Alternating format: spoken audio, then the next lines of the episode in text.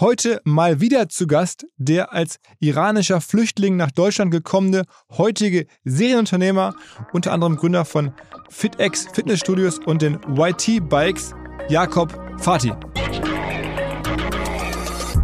Ich habe natürlich durch Verkauf von Fitix ein paar Jahre Wettbewerbsverbot gehabt, was auch berechtigt ist. Und Philipp, ehrlich gesagt, also ich, also ich bin Fitness-Guy, also komme komm ich auch aus der Nummer nicht mehr raus. Und habe tatsächlich in den letzten zwei, drei Jahren auch gemerkt, ich kann nicht nur Inkubator spielen, also selbst. Also ich kann nicht jetzt selber mich hinstellen und sagen, ich unterstütze die anderen. Dafür habe ich zu viel Energie, dafür habe ich noch zu viel Adrenalin im Körper und äh, will tatsächlich in der Fitnessbranche nochmal eine eine äh, so äh, ja Comeback geben. Äh, ich darf nicht viel verraten, aber ich komme zurück und ich glaube, also das ist meine These. Fitnessindustrie ist noch sehr sehr jung und Fitnessindustrie hat keinen Stern in äh, seinen Himmel. Also es gibt kein Apple in Fitnessindustrie weltweit. Es gibt kein Mercedes, es gibt kein Amazon und ich glaube, das gilt zu verändern. Und äh, das will ich einmal nochmal versuchen.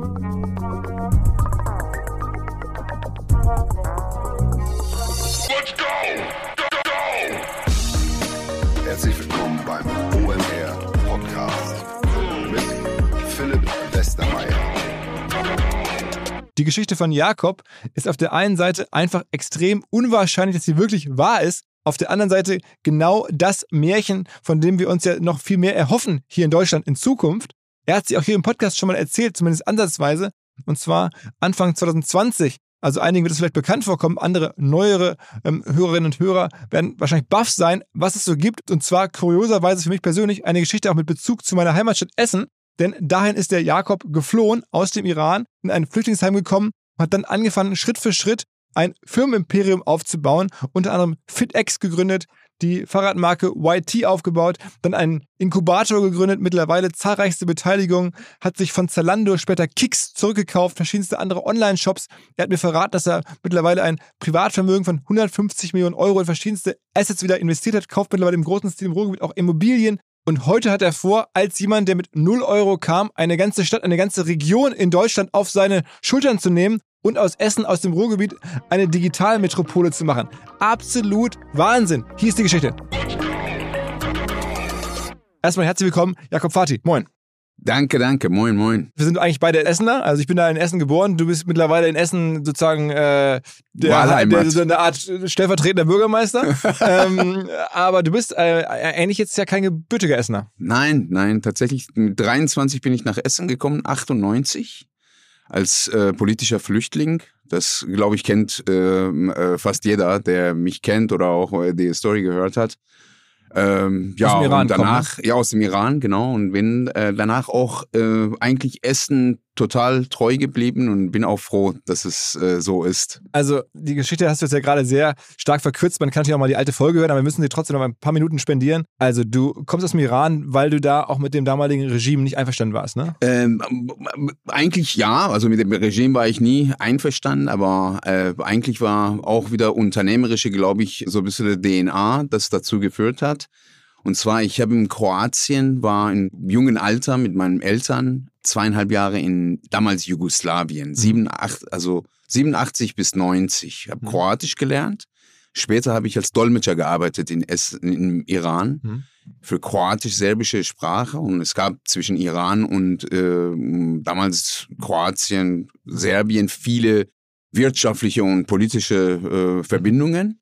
Und es gab keiner, der halt Kroatisch konnte. Es gab, das war ja sehr selten. Und äh, irgendwann ein Ingenieur, der ich damals be betreut habe, der war äh, oft einmal im Iran, weil der ein, ein, ein ähm, Leichtbetonfabrik äh, installiert hat im Iran, hat er mich gefragt, ob ich das Buch Satanische Versen gelesen hätte. Du kennst ja das ja. Buch, sehr umstritten. Ja. Ich habe das Buch, habe ich gesagt, natürlich nicht. Äh, der hat das Buch dann auf Kroatisch mitgebracht. Ich habe es gelesen, habe die Kommilitonen ein bisschen an der Uni erzählt, dass ich das Buch habe. Dann stand im Raum, äh, warum nicht übersetzen, das Buch vielleicht mal verticken. Das habe ich gemacht und das wurde zu glücklichste Unfall meines Lebens. Aber du musst also erstmal. Da musste ja nicht, ich ja? richtig fliehen. Also, weil äh, irgendwann kam ich nach Hause und dann meine Mama meinte, äh, Jakob, was hast du da angestellt? Also äh, Leute haben sich gesucht, die jetzt keine Polizisten waren. Und äh, damals mein Vater war total eigentlich, hat er mir gesagt, ey, ich habe in allen deinen Lebenslagen konnte ich dir helfen, aber bei der Sache musst du, äh, musst du dir selber helfen. Dann habe ich mich drei Monate im Kaspischen Meer, äh, im äh, Haus ähm, von einem Freund von meinem Vater mal äh, erstmal versteckt, dann über Grenze Türkei nach Istanbul, zwei Monate da, dann mit eigentlich Unterlagen, kroatische Pass äh, und Unterlagen bin nach Paris geflogen und mit Par von Paris aus mit TGV nach Essen. November 98 und also es ist ja also müssen wir noch mal kurz einmal ein bisschen äh, äh, Zeitlupe reinmachen. Also ähm, aber deine Eltern oder du wart jetzt keine Regimegegner in dem Sinne, sondern du hast einfach nur die Opportunität gesehen, dieses Buch, also das von, von Rushdie, äh, was ja auch weltweit um die Welt ging, ähm, satanische Verse, das zu übersetzen. Und das war eine wirtschaftliche Entscheidung von dir, aber die hat dann dazu geführt, dass du quasi fliehen musstest. Ja, mhm. ja, das ist tatsächlich so. Also klar, mit Regime habe ich damals auch keine keine äh, Empathie geteilt, aber es war halt, äh, es war keine jetzt politische äh, jetzt äh, Opposition oder irgendwas gegen ein mhm. Regime zu machen, sondern einfach das Buch übersetzt und ich habe echt gut Geld verdient. Ich habe das äh, also einfach auf Persisch das ganze Ding übersetzt, 150 Seiten, das Buch war dicker, habe ein bisschen dazu gedichtet, um einfach interessanter zu machen und dann habe ich an der Uni einfach verkauft. Und wie viele, also wie viele, wie groß war die einige, Auflage? Einige, Also, also schon 100.000 Nein, nein, nein, nicht so viele, aber ich habe, ähm, du musst dir mal vorstellen, nach drei Wochen konnte ich mir eine Kopie, äh, Kopierer leisten. Und damals war Kopierer jetzt zu kaufen nicht so ohne und konnte dann zu Hause die ganze Zeit die, die, die Ach, du hast selber, okay. Ja, ja. Okay. Ähm, also am Ende war es eine Studentensache, dann da sowas Ja, zu machen. Es war jetzt kein Big schon. Business. Ja. Nein, nein, nein, das war kein. Aber es hat Big Business. gereicht, um dein bisheriges Leben komplett zu verändern. äh, sage ich, ich, ich erzähle davon immer glücklichste Unfall meines Lebens, weil ich bin äh, dadurch nach Deutschland gekommen. Erstmal war es ein Absturz, aber ich habe in Deutschland mein äh, Paradies vorgefunden. Also ich bin halt, äh, mein Vater war total, also äh, manchmal sage ich, mein Vater war deutscher als jeder Deutsche, der sehr äh, eigentlich äh, so Tugende, Fleiß, äh, Zuverlässigkeit, Punktlichkeit. Der war ein Schahs-Regime äh, Polizist und äh, bin auch so erzogen worden und halt in unserem Kulturkreis kennt man ja, es gibt bestimmte halt Tugenden nicht so stark äh, repräsentiert wie in Deutschland und ich komme nach Deutschland und das ist alles exakt so wie ich, so wie so wie so wie so wie es eigentlich sein musste für mich. Und äh, das war wahrscheinlich auch ein ein Punkt, wo ich ziemlich schnell halt auch integriert war. Bist du jetzt seitdem wieder zurückgekommen in den Iran? Nee, Nie wieder. nee, nie wieder. Aber deine Eltern haben dich besuchen können und so. Äh, meine Eltern sind jedes Jahr nach Deutschland gekommen. Äh, mein Vater und meine Mutter sind jedes Jahr Sommer, drei Monate in die Sprachschule, habe ich die in Berlitz geschickt, wenn die nach Deutschland kamen, in, in, in Essen. Äh, konnten die auch zum Schluss echt gut Deutsch sprechen. Äh, beide, sind beide leider verstorben. Und ja, äh, die sind aber im Iran geblieben. aber, Also, aber als du in Essen ankamst, ähm, das muss man sich vor Augen führen, bist du in einem Flüchtlingsheim erstmal aufgenommen worden, ne? richtig. Also im Essener Norden, das ist schon ziemlich hartes Terrain da. Also ich bin ja selber, kenne die Gegend. Ähm, das ist jetzt nicht so besonders herzlich und willkommen, sondern da muss man erstmal durchbeißen irgendwie, ne? Ja, okay, ich habe, ähm, mein Bruder hat in Essen gelebt, schon vor mir. Und äh, ich bin natürlich, hatte ja ein klein bisschen einfach erstmal Starthilfe, bin nach Una gekommen in ein Asylantenheim Mhm. und dann nach zwei Monate nach Essen versetzt worden und bin auch sehr schnell anerkannt worden, so dass ich dann meine eigene Wohnung hatte, konnte dann die Sprachschule besuchen, zwei Sprachschulen habe ich besucht und äh, dann ging es auch los mit Arbeit. Also jetzt ne? ging's los, jetzt kommen wir, steigern wir langsam die Spannung jetzt äh, zu einem Firmenimperium mit vielen bekannten Firmen auch. Einer der sicherlich jetzt größten Arbeitgeber in Essen im Digitalspace mal sicherlich. Ähm, oder auch äh, generell in, in, im Digitalspace in Deutschland wahrscheinlich schon. Ähm, äh, angefangen hat es dann bei dir arbeitsseitig, dass du bei McFit, also in der äh, Studiokette, als Trainer gearbeitet hast, ne? Genau, also 2000 habe ich mich in Bochum äh, beim ähm, verstorbenen Rainer Schaller beworben. Der hat damals die Vorstellungsgespräche selber geführt. Das war erste, das erste Studio in, in Ruhrgebiet. Und äh, bin dann angenommen worden, habe dann als Trainer in äh, Oberhausen in Turbinenhalle äh, sozusagen gearbeitet, dann von Trainer zu Studioleiter Essen auf der Gladbecker Straße, dann Bereichsleiter Rhein-Ruhr, dann Vertriebsleiter Deutschland und dann war rechte Hand vom Rainer bis 2004. Und 2004 habe ich mich dann selbstständig gemacht, erst mit Immobilien, habe dann unter anderem Projektentwicklung für McFit gemacht sozusagen. Aber als Selbstständiger? Als Selbstständiger mit mhm. äh, Partner aus Essen. Ähm, und äh, 2006 dann habe ich ähm, YT bzw. Sponsory gegründet mit meinem Partner Markus Flossmann. Und 2000 neun Fittix gegründet. Das war, äh, äh YT ist die, Fahrradmarke, ne? Richtig. Die ist richtig. ja dann auch in der Folge ziemlich groß geworden. Wie groß richtig. ist YT geworden, als du es verkauft hast? YT hatte ähm, zuletzt 90 Millionen Euro Umsatz gemacht, bevor ähm, wir an Ardian verkauft haben. Also ADP-Firma, äh, relativ große auch. Ähm, das war dann aber so, dass du da bist, bist, bist du jetzt bei YT ganz raus? Nein, äh, bin noch beteiligt, mhm. äh, bin auch in der Beirat. Mhm äh, aber ich war mehrheitlich sozusagen Shareholder und jetzt habe ich, äh, ja. Und wie kamst du dazu, sozusagen als, als jemand, der im großen Stil Fitnessstudios äh, geleitet oder eine Fitnessorganisation äh, für den Rainer mitgeführt hat, dann Immobilien gemacht hat, wie kamst du denn auf Fahrrad? Ähm, äh, eigentlich lustig, also mein, mein, äh, mein damaliger Chef, ich habe ja als Trainer angefangen, mein damaliger Chef war Markus Flossmann, mein Partner bei YT. Und der war ähm, Mountainbike-affin. Der hatte gerade angefangen mit Mountainbiken, so ein bisschen informiert. Und äh, als wir uns kennengelernt haben, haben wir gesagt, ey, wir müssen irgendwann was zusammen machen. Und diese, wir mussten irgendwann was zusammen machen, hat dazu geführt, dass wir unsere Hobby, die wir beide auch zusammen so ein bisschen einfach gewachsen sind, äh, irgendwann gesagt haben, komm, lass uns mal erstmal eine Plattform machen, wo man ähm, Extremsportler und Sponsoren zusammenbringt hieß sponsory.com.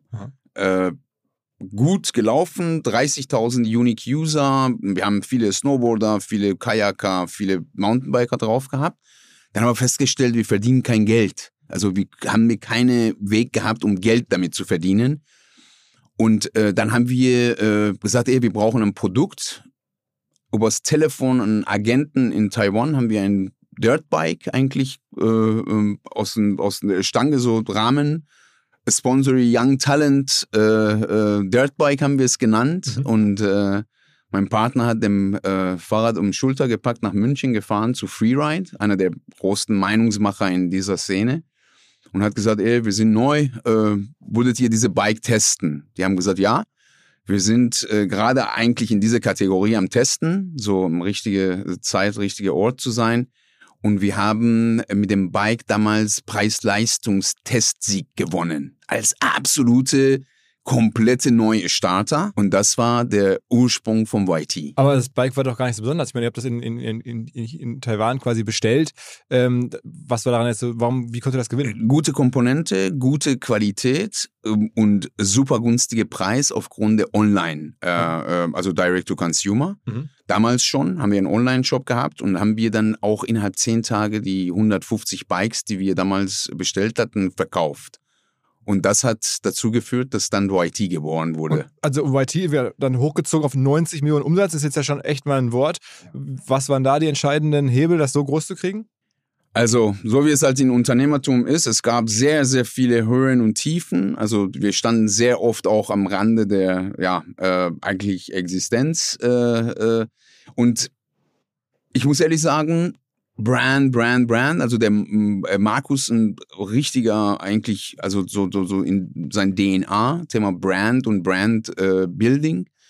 Und natürlich das Thema, wir haben uns diese Preis-Leistungs, äh, ähm, Preis-Leistungs-Verhältnis Sieger immer zu, zu, äh, zu Konzept gemacht, immer beste Preise. Aufgrund der Direktvertrieb konnten wir auch gute Preise anbieten, Top-Qualität und eine sehr, sehr außergewöhnliche Marketing. Und dann haben wir sag Jahr mal, zu Jahr zum Marketing, was war so außergewöhnlich? Ähm, erstmal ähm, eigentlich total die ähm, Creme de la Creme der, der Mountainbike-Szene haben wir als Testimonial am Anfang äh, für uns sichergestellt, weil wir auch anders waren. Nicht, weil wir so viel bezahlt haben, weil wir so edgy waren, weißt du, Live Uncaged war mhm. unsere, unsere Claim sehr, ähm, ich sag mal, sehr mutig. Dann in den nächsten sozusagen Jahre als wir Geld verdient haben, haben wir mit Christopher Walken, der Oscar-Preisträger, ein, ein Spot gedreht. Äh, ich weiß nicht, ob du das mal angeguckt hast. Nee. Von unserer Bike Jeff C, äh, Friendship Redefined. Das ist um die Welt gegangen. Haben wir sehr, sehr viel Props bekommen, sogar für, von, von richtigen Marketing-Gurus weltweit Aha. Haben wir mit, mit unserem Bike, der du aus dem Karton rausholst und jeder Kunde eigentlich auch kriegt, haben wir zweimal äh, World Cup äh, Downhill gewonnen. Also mit dem klassischen Ha- Handelsbike. Genau, also nicht jetzt getunte, Mhm. total gepimpte Bikes, sondern und all solche Maßnahmen haben dazu geführt, dass YT irgendwann zu so eine, ich sag mal, äh, Champion in Gravity Mountainbiking. Und ihr habt aber bis ähm, heute nie Läden aufgemacht? Also doch, wir haben äh, in San Clemente, also in den USA, ein Mill, wir nennen es ein Mill, also du kannst keine Bike verkaufen, aber du kannst Bikes testen, kannst du dir anschauen. Ähm, in äh, Guildford in UK haben wir ein, ein, ein Mill und es ist eine dritte geplant jetzt in USA, in Bentonville. Und wir haben ein Mill in Forchheim, da wo die Zentrale sitzt Und warum in Furchheim? Äh, weil die Zentrale, also der ähm, HQ von, von äh, YT sitzt in Forchheim. Aber also ich meine, du warst ja in Essen damals, wie kam es auf Also die äh, YT wurde auch in Essen gegründet, in Burg Altendorf, Ja. mein alte äh, Da war, Mehrfamilienhaus. war meine Mutter mal Grundschullehrerin. Ja? Und dann, äh, aber der Markus kam äh, aus Bayern, aus, aus äh, IC Neustadt Ah. äh, an der Eich und dann haben wir gesagt, okay, weil er auch operativ die Firma geführt hat, haben wir gesagt, die Firma nach, nach Bayern verlagern und äh, Und wie viel von dem äh, Geschäft ist in Deutschland heute und wie viel ist im Ausland? Ähm, also knapp 50 Prozent ist in Deutschland und Rest äh, weltweit. Und habt natürlich auch von dem Fahrradboom wahrscheinlich profitiert, der in den letzten Jahren war. Wahnsinn, Wahnsinn. Also Corona war einfach äh, brutal. Aber äh, wir haben einen sehr, sehr kleinen Marktanteil in den USA und in den USA äh, liegt Fokus da, Marktanteile zu gewinnen. Und die Kunst liegt jetzt aber im Marketing und im Verkauf und nicht so sehr im Sourcing. Also diese, diese Fahrräder da aus Taiwan zu bekommen, zu, das, das funktioniert relativ vergleichsweise leicht. Mm, Das ist eine, eine äh, Kombination aus allen, also aus Produktdesign. Also das ist sehr Produktdesignlastig. Das sind schon Sportgeräte. Also wir verkaufen keine, keine Mountainbikes, wo du dann um die Ecke Brötchen holst, sondern das sind Sportgeräte. Was kostet ein Fahrrad? Das normale? Äh, zwischen, z- m, zwischen zwei, m, zwischen drei bis 7.000 Euro. Okay, okay. Ähm, gut, also ihr habt es hochgeschafft, jetzt in äh, 22 dann auf 90 Millionen Umsatz. Das ist ja schon Ja. ein Wort. Und dann aber auch gesagt, okay, jetzt ist es so groß ähm, und jetzt brauchst du irgendwelche professionellen Investoren und dann habt ihr es an den PE weitergegeben. Oder Richtig. ein großer Teil davon. Äh, Also ähm, erstmal haben wir festgestellt, erstmal managementtechnisch ja, waren wir nicht mehr in der Lage, die, die Firma auf das nächste Level zu bringen. Ich habe ähm, ähm, äh, Amazon Prime-Chef damals Sam Nichols abgeworben. Ähm, aber Amazon Prime, Prime Europa, ne? Äh, Dach. Äh, da, mh. Dach. Ähm, der hat dann die ähm, Geschäftsführung übernommen und mit, ähm, also mit jetzt ähm, Übertragung des Managements nach, äh, an, an, an Fremdmanager haben wir auch entschieden, haben wir gesagt, ey, wir, ähm, um den nächsten Step zu machen, brauchen wir mehr Kapital, brauchen wir stärkere auch äh, Rückenwind und dann entstand die Entscheidung, das war auch gute Timing, gerade gute Zahlen und Ardian hat ähm, auch um uns beworben. Wir haben einen Beauty Contest gemacht, natürlich in einem M&A beauftragt und äh, da waren also fünf sehr, sehr starke Interessenten, aber Ardian war definitiv der richtige Partner, sind wir auch froh darüber. Okay. So, und während das alles lief, also während YT gewachsen ist und du da auch dann mitgeholfen hast, operativ, Ja. ähm, hast du aber dann auch FitX gegründet. Also Richtig. die, die, die Fitnessstudio-Kette, die man ja auch, denke ich mal, kennt, wenn man sich interessiert. Also noch nicht ganz so groß wie McFit, aber wie viele Filialen hat FitX mittlerweile? 102. 102. Ähm, da war die erste dann auch in Essen oder wo war die erste? Stoppenberger Straße in Essen. Ja. okay, okay. Ähm, und das war dann einfach so die Idee nach dem Motto, ich habe gesehen, wie McFit funktioniert, ich kann es eigentlich besser. Richtig, richtig. Also das war tatsächlich nicht viel, viel anders als äh, McFit, was ich ähm, damals gemacht habe. Ich ähm, McFit war für mich immer sehr männlich, sehr auf auf äh, Männer sozusagen äh, orientiert, sehr mh, rough, rough so. Und dann habe ich gesagt, eine weiblichere Marke, weiblichere Farben, Kurse inklusiv, eine noch ehrlichere Preis kann dazu führen, dass man mh, noch mehr äh, Leute in die Studios reinzieht. Und das ist auch passiert.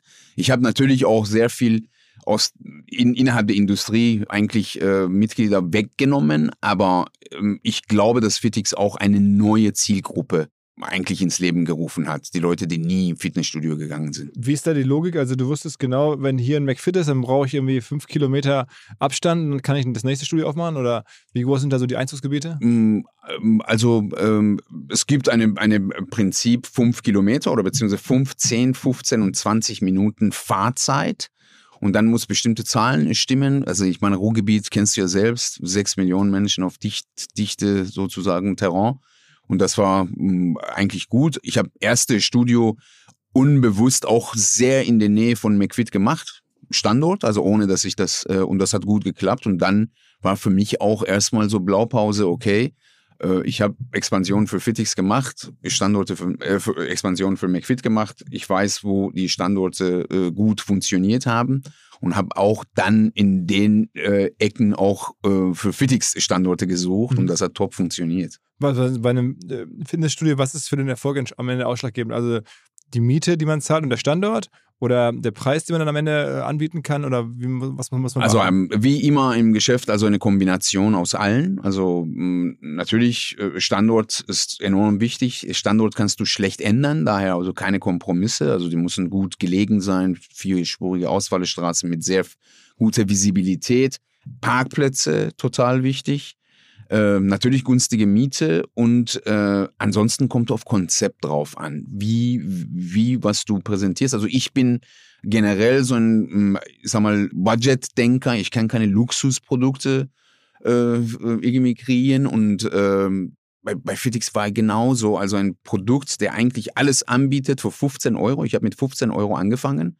Damals war Monat dann die Gebühren. Genau. Mhm das günstigste eigentlich Angebot, was es auf dem Markt gab und das inklusive alles. Also hm, Kurse, Getränke, 24 hm, Stunden, sehr, sehr modern hm, eingerichtete Studios und das hat, das hat, glaube ich, dazu beigetragen. Und wir sind halt in Deutschland, in Deutschland Discount-Weltmeister. Äh, wie, wie, groß ist das geworden ähm, vom, vom Umsatz her? Ähm, ich habe 2019, wie es dir bekannt ist, das Unternehmen dann, mm, also meine Anzahl an meine Investoren verkauft und damals haben wir äh, 110 Millionen Euro Umsatz gemacht. Das heißt, du hattest dann zwei Firmen oder hast du zwei Firmen, die beide so Größenordnung 100 Millionen Umsatz gemacht haben. Welche von den beiden war profitabler? Was ist besser, Fahrradhandel, D2C oder Fitnessstudios? Ähm, ich würde sagen Fitnessstudio. Ja? Ja. Bessere Marge? Bessere Marge. Weil so ein Fitnessstudio, also wenn man jetzt da irgendwie so eins betreibt, was kann man dann da übrig halten? 10 Prozent oder so? Oh, äh, ja, es ist, ähm, äh, es ist abhängig tatsächlich von, von der Größe, von, äh, aber du, mm, du hast schon 25 Prozent. Wow, okay, trotz, trotz des Discountpreises.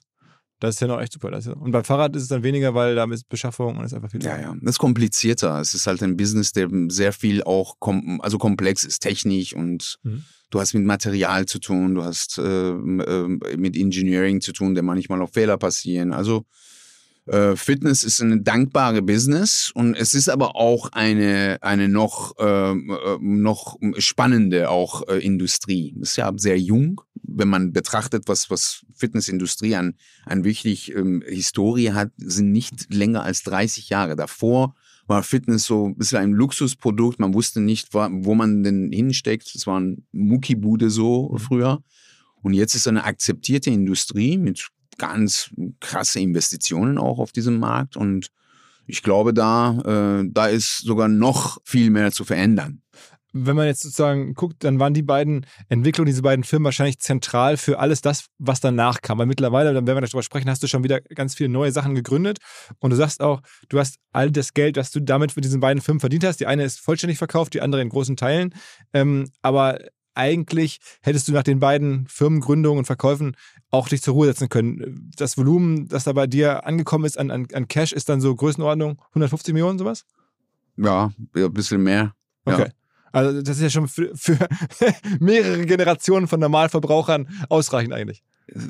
Ja, eigentlich wäre das tatsächlich auch äh, ein Fall sein können, aber aber äh, ich habe, glaube ich, auch letzte Mal gesagt, also aber eine bestimmte Zeitpunkt war äh, das Geld nicht mehr Fokus für mich, sondern das, also einfach was bewegen und ich habe ja auch eine hohe, hohe Maß an Dankbarkeit gegenüber Ruhrgebiet, Deutschland, Essen, generell Stadt und will auch was zurückgeben. Und ich kann nicht viel. Ich kann ja nur halt Unternehmen, die mir ans Rollen bringen und das, damit gebe gebe ich auch ein bisschen was zurück. Also, okay, das heißt, auch der Weg, wenn man das mal zurückzeichnet, 98 ähm, angekommen in Essen und dann sozusagen dann 20 Jahre, 21, 22 Jahre später dann de facto wahrscheinlich einer der reichsten Menschen in Essen und einer der sogar der reichsten Menschen, muss man auch sagen, in Deutschland. Also zumindest, ich glaube, die Manager-Magazin Top 1000 Liste geht bis 100 Millionen oder sowas, also da bist du dann drüber. Ähm, das ist ja schon einfach eine sensationelle Entwicklung. Ne? Also wie, wie viele Stories dieser Art gibt es in Deutschland? Leider zu wenige. Ne? Hm, Ich glaube, es gibt genügend, aber vielleicht habe ich den Glück, dich zu kennen und das hier eingeladen zu sein. Aber äh, ich glaube außergewöhnlich, weil ich halt als 23-Jährige nach Deutschland gekommen bin. Ich musste die, erstmal hatte ich ja sehr viele Hürden, musste ich die Sprache lernen. Es ist ja nicht einfach. Ich erinnere mich an den Tagen, wo ich Studioleiter war bei McFit und musste einen Studioleiter oder Bereichsleiter und musste eine Studioleitersitzung halten. Und die Sprache saß nicht wie heute. Es war 2000, 2002, ne? Und ich hatte brutale Lampenfieber, vor zehn Leute zu stehen und denen halt Strategie zu verkaufen und so. Und das, das glaube ich, das, das, darauf bin ich stolz, weil es, es war nicht einfach immer, aber mittlerweile lache ich drüber, weil habe hab es irgendwie doch äh, hingekriegt, mit viel Fleiß, viel Quantität, einfach die mangelnde Qualität irgendwie wettzumachen. Also Quantität heißt, du, gibst irgendwie sieben Tage die Woche Vollgas. Ähm, jetzt heute vielleicht nicht, aber ähm, damals habe ich brutal. Also keine äh, Tag unter 18 Stunden. Also richtig, richtig mich reingehangen. Aber volle Kanne. Wenn man, wenn man dich heute so sieht, ich meine, du bist ja schon auch eine, eine auffällige Person. Jetzt irgendwie in dem Sinne, dass du so nach wie vor rumläufst wie ein, wie ein Sportler, ein Athlet, aber auch, sagen wir mal, mit Tattoos und so. Ist es bei dir schon immer so gewesen? Oder bist du Teil einer, einer, einer, einer sozusagen äh, Fankultur oder Subkultur oder sowas? Nee, das, ich habe also ich habe auch, das war auch bei mir eine Entwicklung. Ich habe meine erste Tattoo eigentlich mit 32 gemacht. Mein Sohn Elias habe ich auf dem Oberarm. Ja. Und dann kam X von Fitix. Aha. Und dann ging's los. Also dann wurde zu Sucht und das habe ich auch gemocht. Ich war auch nie, also ich wollte mich nie so richtig verkleiden oder irgendwie eine Ecke begeben, wo ich nicht bin. Und damit bin ich auch gut gefahren. Also, also. werde ich jetzt hier sitzen, also mein Podcast, die meisten können es ja nicht, nicht sehen, obwohl wir das jetzt auch bei hier aufnehmen für YouTube und so haben wir dann Podcast-Channel auch bei YouTube, aber du sitzt jetzt hier in so einem X-Large ähm, Trainingsanzug, äh, Locken bis zur Schulter, voll tätowiert. Das ist jetzt nicht so der Typ, wo man denken würde, okay, ähm, die Story. Aber also, äh, sehr beeindruckend und vor allen Dingen, was jetzt danach kommt, ähm, es geht jetzt weiter. Also jetzt hast du sozusagen diese, diese ersten Entwicklungen gemacht und dann entschieden, ich gründe eigentlich einen Inkubator in Essen. Richtig, richtig. Das war mein, also ich habe immer, immer gesagt, ey, wenn Fitnessstudio zu filialisieren ist cool, auch in Fahrradmarke, Immobilien machen ist cool, aber ich habe gesagt, ey, die größte Wirkung wäre, wenn man anderen Menschen dazu bringen würde, was zu unternehmen und die auch mal zu unterstützen und so einfach mal die erste hm, Erfahrungen, erste auch vielleicht Finanzspritze mitzugeben. Und ähm, irgendwann 2012, wo ich in höchster hm, Expansionsphase Fitix war, kam auf ähm, den Name Crealize. Mhm. Weißt du, wenn du mit den Leuten sprichst und sagst, ey, ähm, erzählst du eine Idee und ähm, wenn zehn Leute im Raum sind, sagen, oh, ich hatte diese Idee auch. Also aber Unternehmertum ist immer meiner Meinung nach ähm, zwischen Idee haben und umsetzen sind so total viel, so viel Zeit. Und dann habe ich gesagt, ey, zwischen, also Creation und Realization kann man merchen und dann entstand Crealize, der Name. Und ich hatte diese auch immer Traum, habe ich gesagt, ey, das ist perfekt für mich. Das packe ich in eine Schublade und irgendwann in Essen, wo auch meine Wahlheimat ist, äh, fange ich an, die anderen dazu zu helfen, äh, einfach ähm, was zu unternehmen. Und äh, das ist tatsächlich äh, 2015 passiert mit David Ewald, mit pa meinem Partner. Und äh, ja, wir haben zwischenzeitlich knapp äh, 35 Ventures äh, eigentlich selber gegründet oder uns äh, daran beteiligt. Mhm. Und äh, ähm, Wie viele davon gibt es da? Ähm, davon gibt es jetzt 22. Mhm. Und äh, die, die machen auch alle sehr gute Hoffnung, dass, die, äh, dass daraus was wird. Wir, wir, können jetzt nicht auf alle 22 eingehen, aber sag mal so, die, die, die spannendsten. Die Stars, genau. genau. Die Stars, ähm, kann ich sagen, also Wellness, ein Day-Spa-Modell, die wir in Essen äh, erste eröffnet haben, immer in Essen, der Ursprung. Und jetzt gerade ganz in deiner Nähe äh, eins aufmachen. In Hamburg? Genau. Stresemannstraße? Genau. Wellness ist das, äh, hast du mir erzählt, das ist so ein Prinzip, man äh, kann sich da eine, einen, oder sagst du selber, was ist das? Das ist eine Sauna? Das ist Also eine es Day-Spa-Modell, das ist ein, das sind Nester mit einem Sauna, mit einem Whirlpool, mit Ruhe, im Ruhebereich und man kann mm, bis zu maximal vier Leute mehrere Stunden einfach diese Nest anmieten und äh, mit sehr viel Privatsphäre eigentlich Wellness machen. Also okay, das heißt, die Idee ist Wellness äh, Fläche zu mieten, ähm, aber halt im kleinen Team oder alleine, Genau. ähm, um dann ein bisschen noch da, sagen wir mal, nicht jetzt in der großen Masse in der Sauna sein zu müssen, sondern irgendwie da seine eigene Ruhe zu Genau. haben und das eigentlich nochmal neu zu denken, diese Möglichkeiten. Und das nennst du Wellness. Okay, das ist am Ende auch ein bisschen ein Immobilienplay, weil du brauchst da die richtigen Flächen dafür, ne? Absolut. Da kenne ich mich also aus, auch Beginn Fitix, also Thema Immobilie, Thema Expansion. Und äh, wir haben einen sehr, sehr spannende Co-Founder ähm, gefunden. Er war Architekt bei mir bei Fitix. Dann habe ich ihn irgendwann gefragt, habe ich gesagt, hey, hast du nicht Bock, was gemeinsam ähm, mit mir zu machen? Dann hat er gesagt, ja. Wir haben dann Wellness entwickelt und Wo kam die, Äh, die Idee her? Also ich meine, diese Idee so. ähm, die Idee gab es schon. Wir haben nur mh, die Idee einfach nur besser gemacht, mh, aus meiner Sicht. Und ähm, was Marke angeht, was einfach Qualität angeht. Und also waren wir auch direkt nach der äh, Gründung äh, direkt eigentlich profitabel in der ersten Laden. Und ähm, Wer finanziert einem das? Also machst du das alles selber? So eine, ich meine, wenn du da Immobilien umbauen musst und sowas. alles, alles, was innerhalb äh, Fittig, also innerhalb Crealize steckt, habe ich selber invest, äh, finanziert. Und aber auch selbst so, so dieses Wellness-Konzept, was von dem du gerade sprachst, das kannst du auch alleine durchfinanzieren? Also jetzt mehrere Standorte und sowas? Oder? Nee, nee. Also das, sind, das ist auch bankable. Also Mhm. da- ne, ganz schnell hat sich gezeigt, dass die Banken auch ähm, das Modell gut finden. Mhm. Und äh, natürlich, klar, wir kriegen Finanzierungen, aber mh, wie immer brauchst du auch Eigenkapital, brauchst du bestimmte Commitment, musst Bürgschaften Aber da, abgeben. dann nimmst du jetzt keine irgendwie Private Equity mit rein oder irgendwas, sondern Doch, da habe ich, da habe ich auch, ähm, haben wir in let dieses Jahr eigentlich, nee, letztes Jahr haben wir ähm, einen Partner, ein Familienunternehmen reingenommen mit 10 Prozent Mhm. und haben wir dann ähm, auch so ähm, Cash reingeholt. Ähm, aber das Modell ist eigentlich ähm, von Cashflow und äh, Banken in den nächsten, ich sag mal, ähm, Jahre eigentlich finanzierbar. Wie viel, wie viel äh, Wellnests glaubst du, gibt es in Deutschland eines Tages? Also ich würde sagen, mh, also Deutschland verträgt 150 bis 200 äh, Standorte. Wellness-Standorte äh, mit, also ich würde sagen, irgendwann wird es 4000 Nester in Deutschland geben. Also das heißt Filialen, jeweils 20 Nester. Wenn du 200 hast, durchschnittlich. Nest ist dann quasi ein Raum oder so ein Gebiet. ne? genau, genau. ja. Und das macht dann in der Endausbaustufe dann auch wahrscheinlich wieder so an die 100 Millionen Umsatz?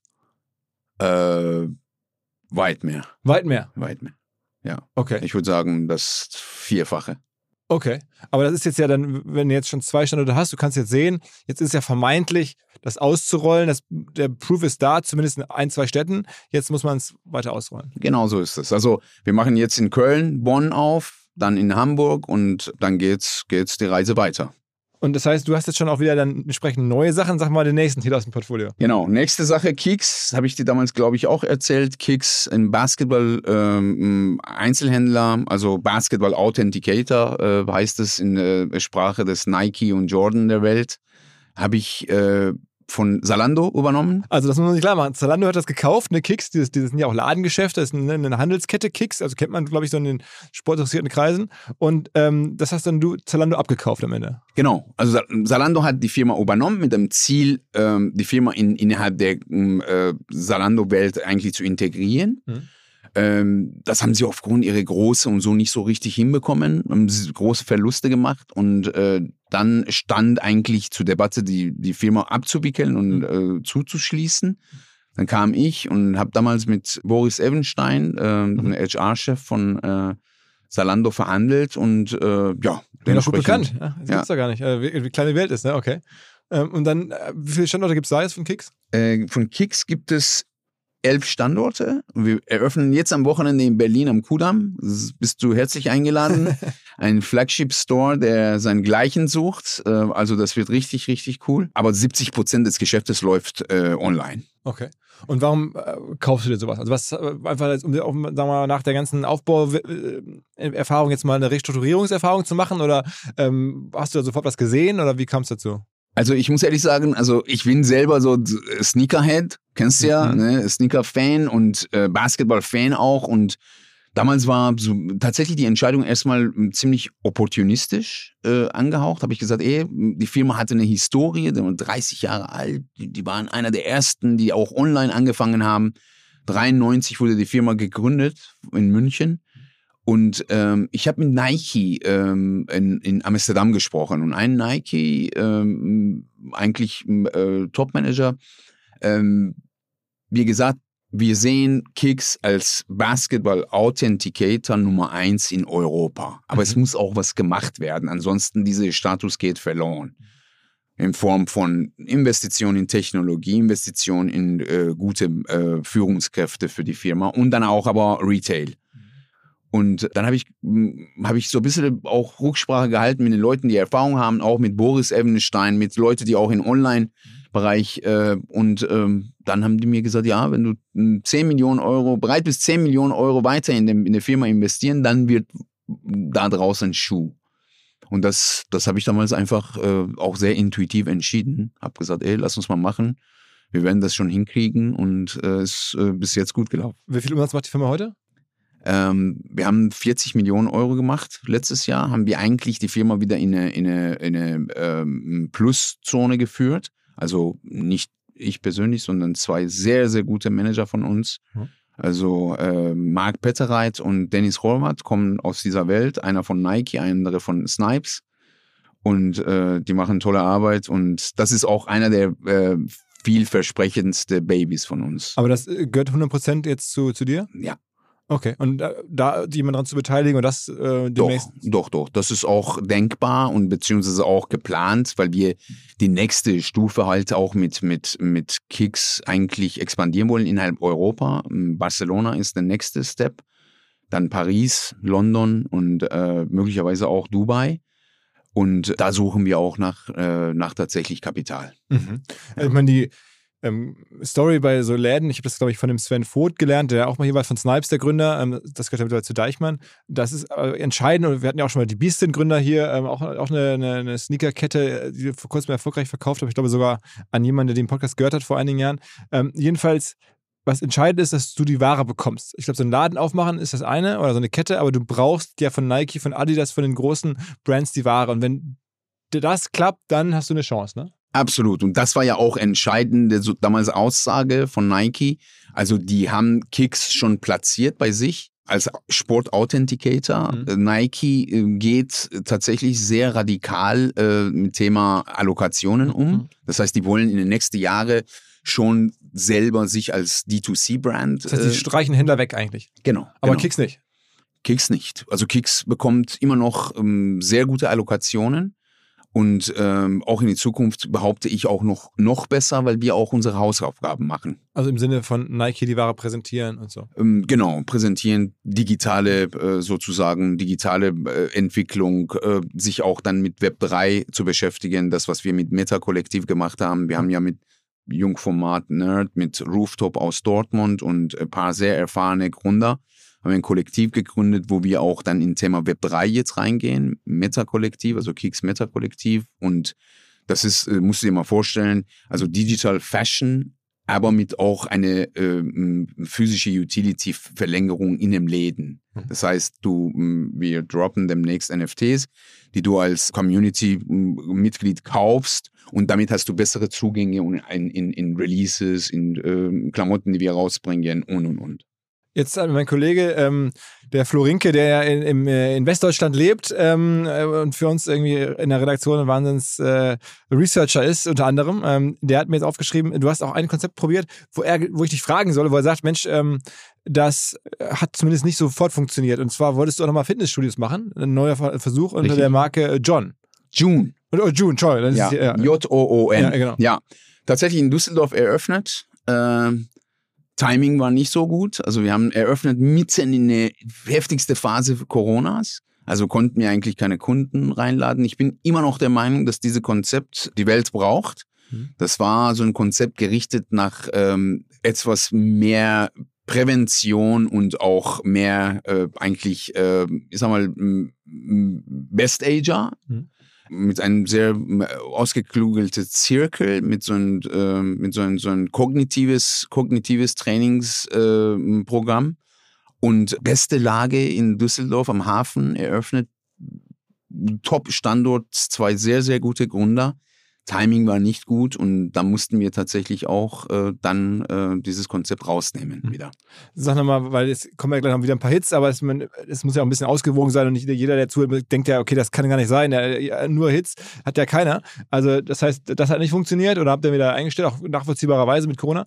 Ähm, aber jetzt ähm, hast du ja auch von Firmen gesprochen, also 35 gegründet, am Ende 22 sind durchgekommen, also logischerweise 13 Stück. Das waren dann vor allen Dingen E-Commerce-Firmen oder was waren das für Firmen, die, nicht, die es nicht geschafft haben? Ja, eine Menge E-Commerce-Businesses, die wir aber auch bewusst äh, sehr viel gestreut haben in viele verschiedene Bereiche. Also E-Commerce-Modelle, die, die man halt auch hm, äh, früher kennt mit bestimmten Produkten. Wir haben ein eine Firma Pilk, äh, der äh, pflanzliche Milch sozusagen, aber auf eine sehr ökologische Art und Weise. Du hast Mousse und du hast einen Mixer und kannst du mit dem Mousse halt sechs, sieben Liter Milch machen. Mhm. Das haben wir gegründet und haben wir aber festgestellt, dass das nicht läuft. Dann mussten wir halt das zurücknehmen und dementsprechend auch weitere acht Marken, die wir ans Rollen ge äh, gebracht haben, haben wir auch ähm, einen gute Gründer dabei gehabt, aber da haben wir festgestellt, dass du, ähm, also dass du die Firma, also dass du das Modell nicht auf große Scale bringen kannst.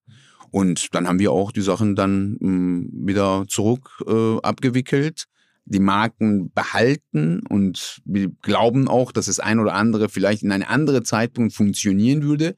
Aber ja, entschieden, nicht weiterzumachen. Aber das Grundkonzept Inkubator, ähm, das, daran glaubst du weiterhin? Weil es gab ja schon mit Rocket Internet oder früher noch mit Team Europe oder es gibt ja auch verschiedenste andere Beispiele von Inkubatoren, die es in den letzten Jahren immer mal gegeben hat. Aber so richtig aktuell kenne ich ganz wenige, die es noch gibt. Also die meisten Inkubatoren haben irgendwann aufgehört.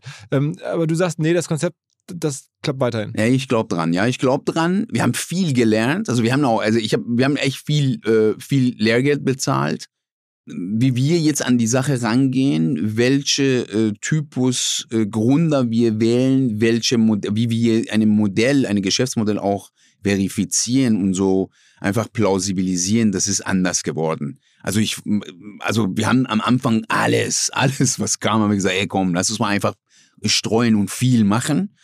Das war auch gut, weil wir auch viel, viel gelernt haben. Aber heute glaube ich, mit der Erfahrung, die wir in den letzten Jahren gemacht haben, würden wir nicht so wieder machen.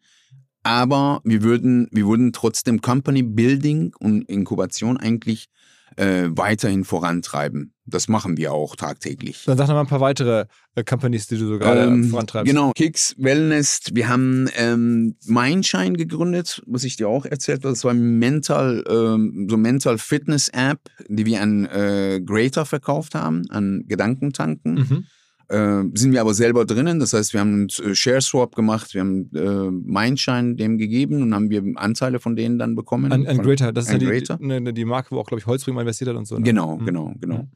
Ähm, dann ähm, haben wir Trim. Äh, Trim ist eine ähm, Fitness-Accessoire-Marke, die wir ähm, eigentlich sehr gut gestartet haben, aber auch mit Timing war nicht so gut. Also nach Corona, wo eigentlich ähm, äh, während Corona hat jeder ja Handelsscheiben und Kettlebells von zu Hause gekauft.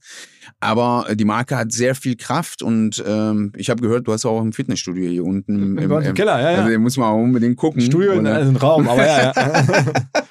Äh, da muss ich ein paar Sachen mal hinschicken. Da, gehen wir nach dem Podcast direkt irgendwie äh, Klimmzüge machen. Ja? Auf jeden Fall.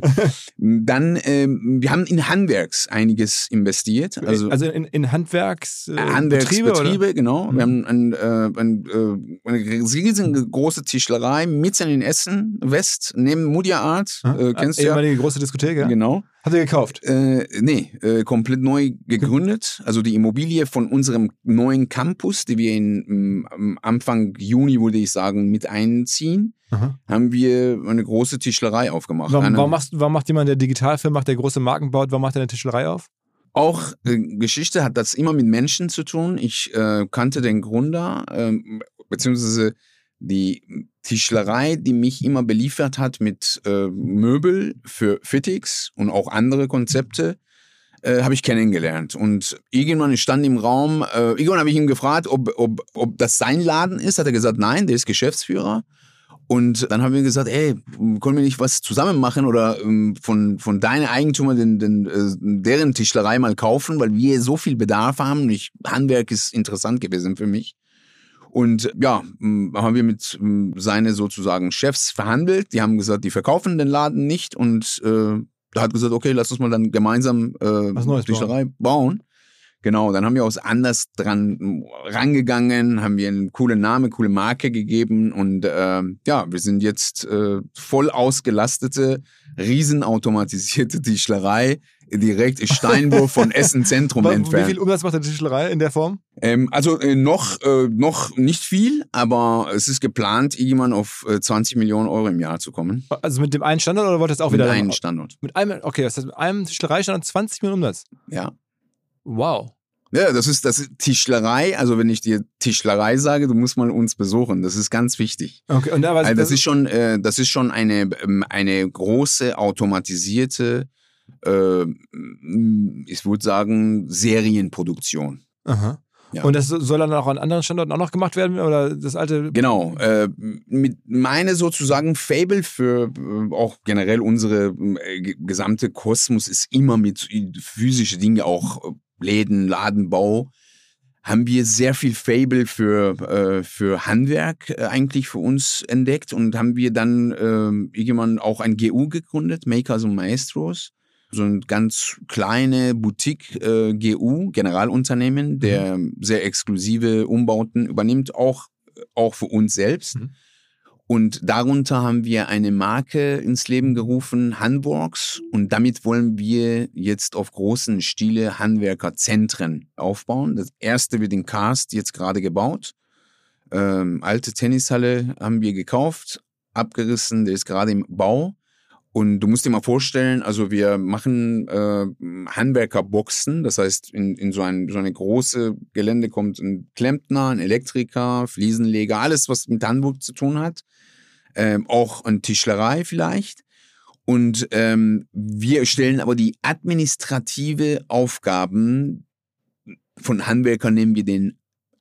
Also das Terminvereinbarung. WeWork für Handwerker so ein bisschen? Genau, genau. Aber halt, ähm, ähm, Handwerker brauchen natürlich ein, ein, eine feste Sitz, die haben Lager, die haben natürlich, mhm. äh, das, ähm, das ist nicht jetzt Coworking Space in dem Sinne, dass Handwerker klar, ja, klar. Ne, wechseln, sondern ein Handwerkerzentrum, ähm, in, in, in, ähm, in Hamburg gibt es ein Modell, die Stadt Hamburg gemacht hat. Meistermeile heißt es. Mhm. Äh, das ist ähnlich, aber nicht das, was wir machen wollen. Und ähm, ich habe, also ich bin mir 100% sicher, dass, ähm, dass die Welt sowas braucht. Also die Deutschland insbesondere. Handwerk ist sehr fragmentiert, unheimlich unorganisiert. Es gibt unheimlich viele, aber die sind nicht unter sich organisiert und wir glauben, dass wir Handwerk eine ganz andere auch äh, Bild geben können. Und darauf bist du gekommen dann über die Erfahrung mit der Tischlerei? Genau.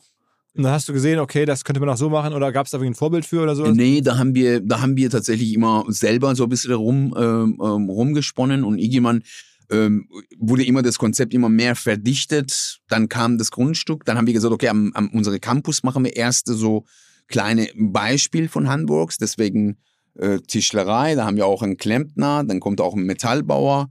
Und äh, das ist für uns so äh, einfach der Test. Und jetzt in Cast machen wir das Ganze jetzt richtig offiziell unter. Was muss man in die Hand nehmen, um sein Handwerkerzentrum zu bauen? Also das wird eine Investitionsvolumen von ähm, 20, 22 Millionen Euro sein. Für so ein neues Zentrum? Ja. Und das machst du auch wieder selber oder hast du da wieder einen Finanzier dabei?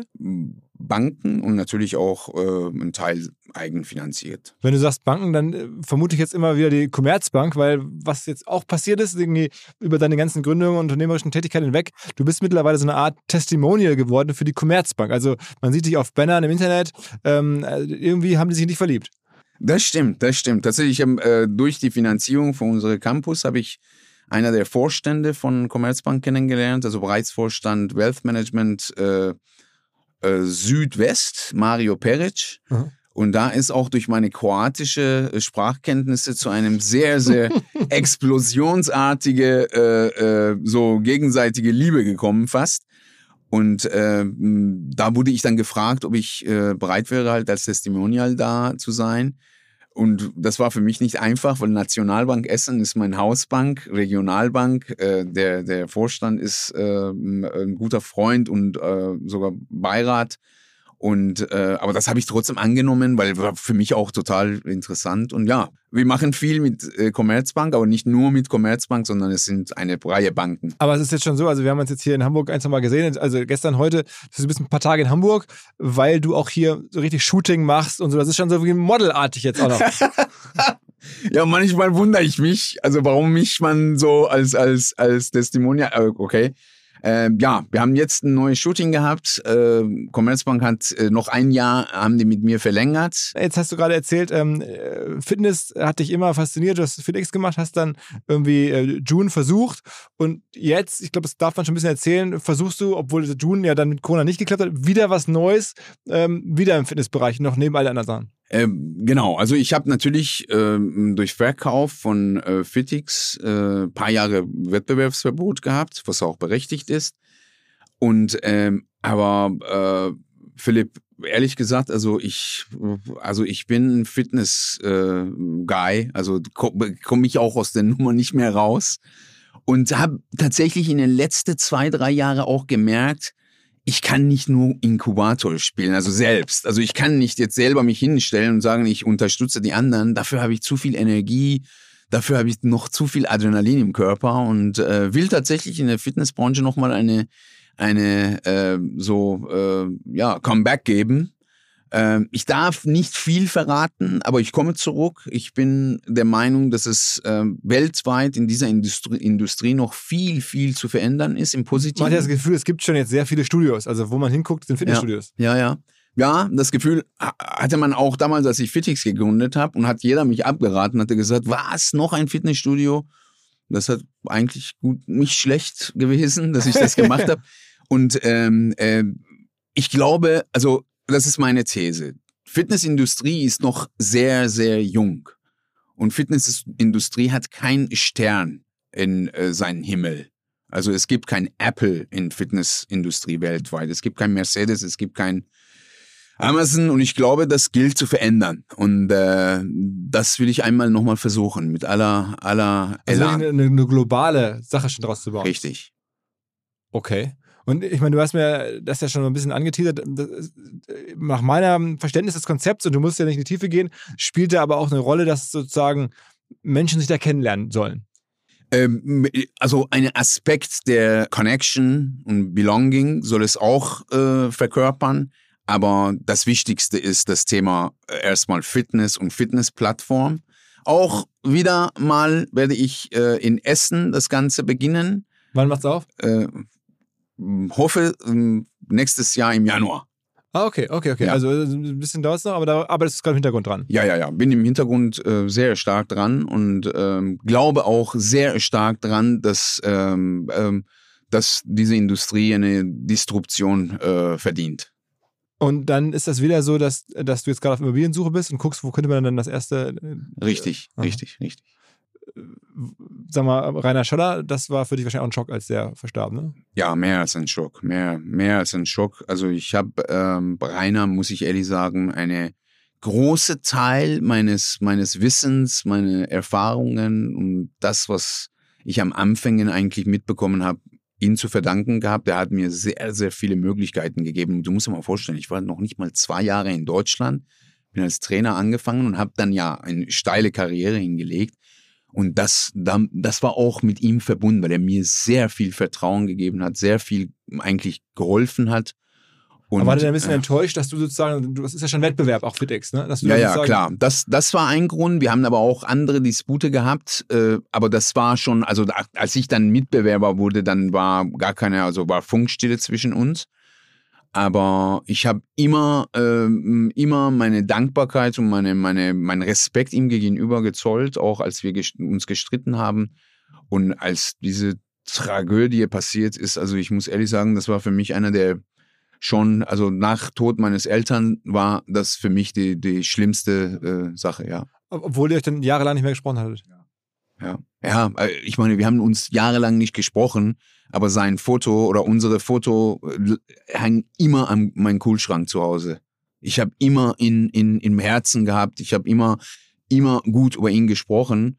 Und äh, das, das hat mich schon getroffen. Das, das ist immer noch in mir drinnen, muss ich ehrlich sagen.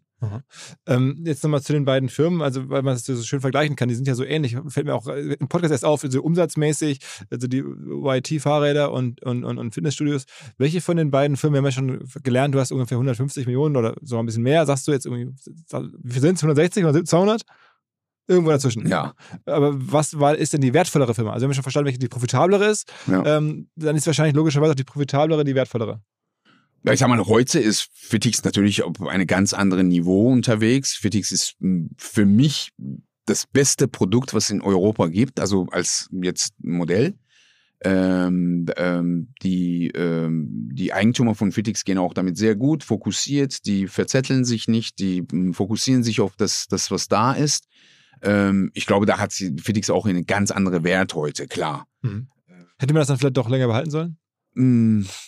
Ja, ja, also ich, ich wäre vielleicht auch äh, nicht damit unglücklich, äh, wenn, wenn jetzt Fitix noch da wäre. Mhm. Weil, äh, ja klar, das, Corona war so ein, so ein Delle, aber man sieht ja jetzt wieder, die Zahlen steigen, die Menschen gehen wieder in Fitnessstudios, weil das ist ja auch ein, ein Fitness ist auch nicht mehr so ein, so ein Nebenprodukt. Das ist mittlerweile wie Zähneputzen.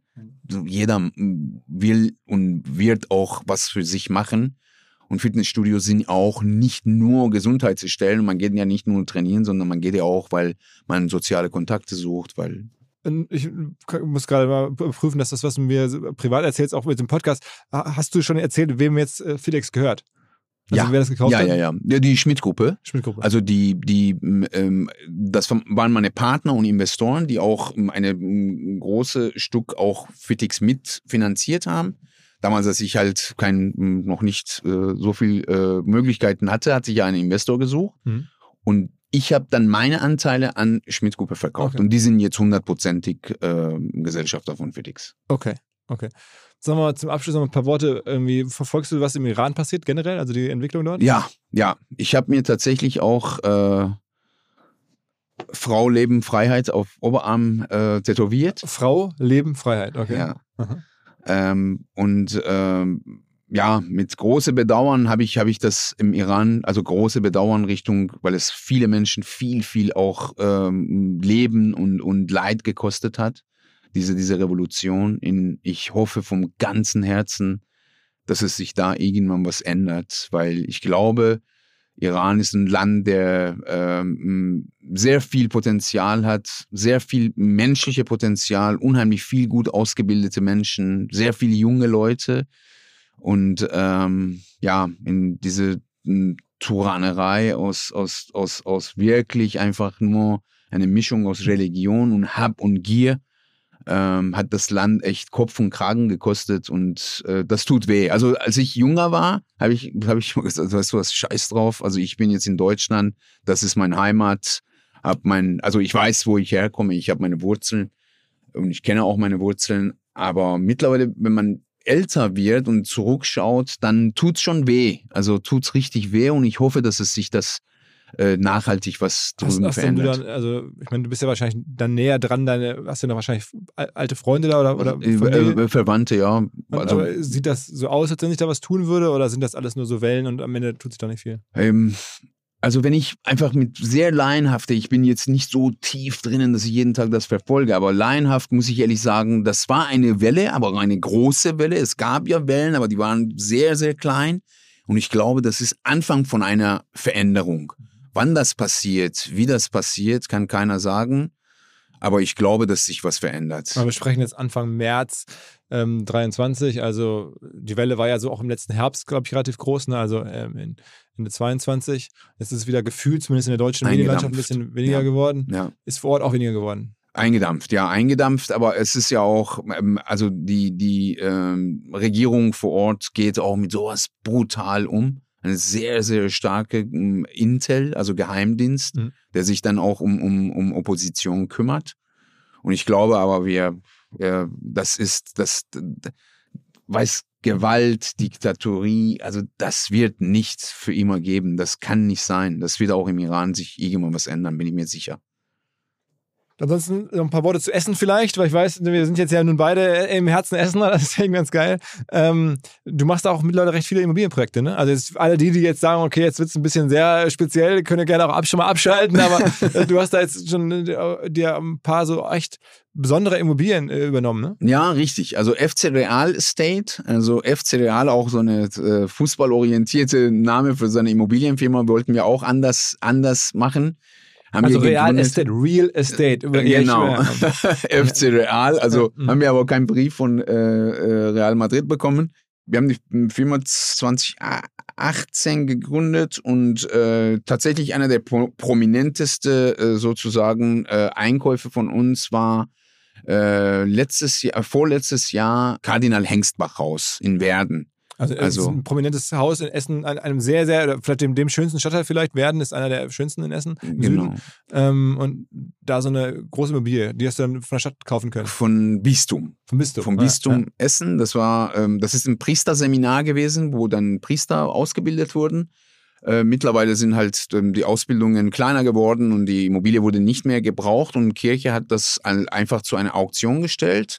Es waren 60 Bewerber, die aber nicht nur mit höchste Preispunkten konnten, sondern es musste eine Kombination aus Preis und Konzept, die der Mann da macht. Und ähm, unsere Partner, Co-Founder Hans Reidig, ein, ein Top-Architekt aus Essen, hat auch das beste Konzept aufgestellt und äh, wir haben tatsächlich unter diese 60 Bewerber am Ende äh, die Immobilie erwerben können. was, was macht ihr da jetzt mit? Was ist das Konzept?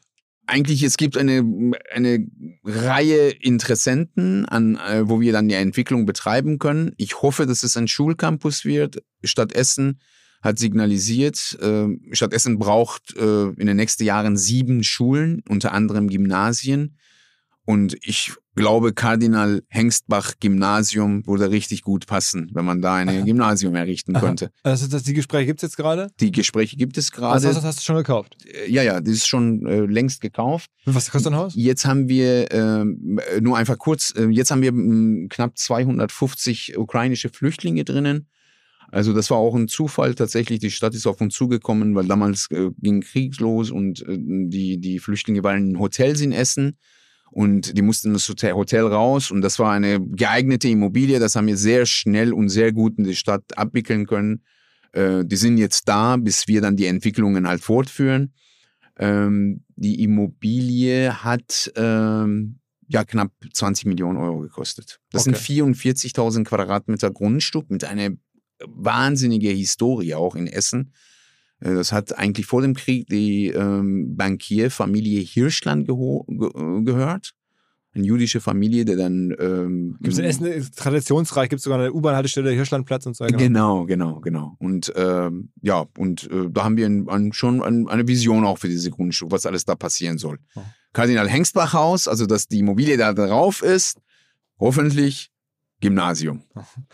Sag mal, und sonst bist du open for business? Also wer jetzt zuhört und irgendwie auch vielleicht sagt, okay, ich habe eine Idee, ich brauche irgendwie oder bräuchte irgendwie einen Co-Founder oder einen Investor, du suchst schon nach, äh, nach Leuten. Immer, immer. Nach Leuten, nach ähm, talentierte eigentlich Gründer, aber auch nach ähm, Leute, die einfach zu uns stoßen und bestimmte ähm, ausgereifte Ventures mal einfach übernehmen und in, auf Next Level bringen. Also wir suchen schon äh, viele Leute. Du bist ja noch wirklich all in, hast du gesagt, also trotz dieser ganzen Erlöse, die, das ganze Cash, was schon jetzt in deine Richtung geflossen ist, das hast du alles de facto jetzt mit Immobilien und Ventures alles gerade irgendwo deployed. Also ich behaupte, dass ich äh, eigentlich 95 Prozent äh, dem, was ich äh, verdient habe, wieder komplett im Geschäft reingesteckt. Okay, okay, okay. Also wir werden es weiter beobachten natürlich. Ähm, mal gucken, in den nächsten zwei, drei Jahren machen wir die nächsten Updates, irgendwie, was, was passiert in Essen, was, was, macht Jakob Fati. Ähm, ja, ist natürlich eine sensationelle Geschichte, weißt du selber. Ich glaube, jeder, der es jetzt hier hört, der denkt sich, okay, das gibt's einfach gar nicht. Ähm, und es ist ja auch einfach, ähm, ja, ich weiß nicht, ob das richtige Wort, aber irgendwie auch rührend für mich, das so zu sehen. Also für, Essen, deine Leidenschaft dafür, ähm, äh, generell, die, dass sowas möglich ist, ähm, einfach fantastisch, ja, muss man sagen. Danke dir, Wester. Also ich bin stolz, bin maßlos dankbar, was in meinem Leben in den letzten ja, 23 Jahren passiert ist. Und äh, ja, und äh, ich habe äh, klein, klein bisschen was zurückgegeben, aber ich werde alles geben. Essen, insbesondere Ruhrgebiet und dann auch schließlich Deutschland äh, meine Dienste äh, zu erweisen und äh, bin mittlerweile, ich, ich nenne mich immer noch, also und weiterhin äh, perfekt eingedeutschter Perser sozusagen. Alles klar. Jakob, vielen Dank, mal wieder fürs Rumkommen. Und ähm, wie gesagt, wir bleiben in Kontakt. Bist du im Mai dabei hier in Hamburg auf dem Festival und so, wer dich treffen will, können wir mal gucken, ob wir da was machen, dass man irgendwie hier, weiß ich nicht, äh, Treffen organisiert oder Leute Interesse haben. Ähm, es gibt ja hier eine große Ruhrgebietsdelegation, traditionell immer mal gucken, was, da so, was uns da gleich einfällt. Wir gehen jetzt mal runter und machen ein paar Klimmzüge. Machen wir. Alles klar. Danke, Beste. Ciao, ciao. Danke, ciao, ciao. ciao, ciao. Dieser Podcast wird produziert von Podstars bei OMR.